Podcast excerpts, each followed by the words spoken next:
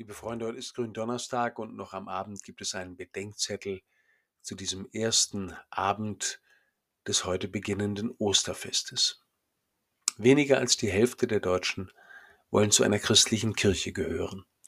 Je weniger es werden, umso wichtiger wird es erklären zu können, worum es beim Christsein eigentlich geht. Welche Stichworte fallen euch dazu ein? Nächstenliebe, sagen die einen. Und andere erwidern, für die bräuchten sie die Kirche nicht. Im Gegenteil, sie hätten davon in ihr leider zu wenig erlebt. Erlösung, sagen die anderen. Und wieder andere fragen, wovon und wie? Und möchten, wie Friedrich Nietzsche, wissen, warum so viele Christen so wenig erlöst aussehen.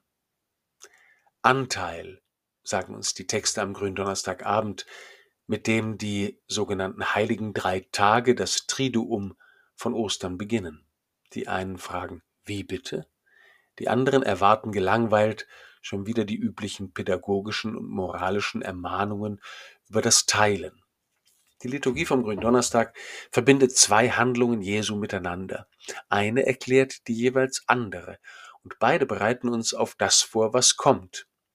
In der Feier der nächsten Tage und im Leben der verbleibenden Jahre es sind die Fußwaschung und das letzte Abendmahl.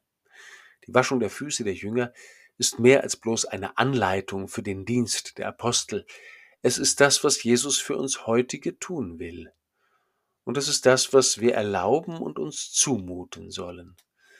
Wie viele haben mir dieses Jahr wieder erzählt, warum ihre Füße in ihrer Ungestalt sich nicht zum Waschen eignen.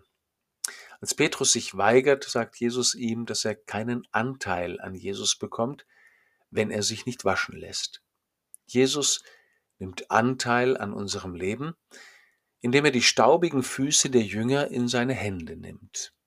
Wir sollen ihm Anteil an unserem Leben geben, so wie die Jünger ihre Füße in seine Hände gegeben haben und damit auch ihre suchenden, irrenden Wege, ihre Mühsal, den staubigen oder verdreckten Teil ihres Lebens. Warum wir das tun sollen? Um Gottes Willen, der das um unserer Willen will. In der Feier des letzten Abendmahls und seither in jeder Feier der Eucharistie setzt Jesus die Geschichte der Anteilnahme und Anteilgabe fort. Gerade noch haben die Apostel ihre Füße und ihr Leben in seine Hände gelegt. Nun empfangen sie aus seinen Händen sein Leben und seinen Leib in der Gestalt des Brotes. In seiner Menschwerdung nimmt Jesus am Leben eines jeden Menschen Anteil.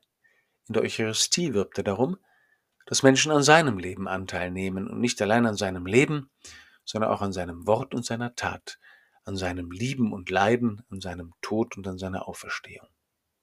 Es geht also in der Tat auch um die Nächstenliebe, weil Gott seine Liebe zu uns und unseren Nächsten offenbart und weil der, der uns Anteil an seinem Leben gibt, uns auch befähigt, einander Anteil an unserem und an seinem Leben zu geben. Und in der Tat geht es auch um Erlösung, weil Gott uns von dem erlösen will, was wir einander und uns selbst antun und was er sich als Mensch von uns Menschen antun lässt. Davon handelt das Osterfest, das heute Abend beginnt.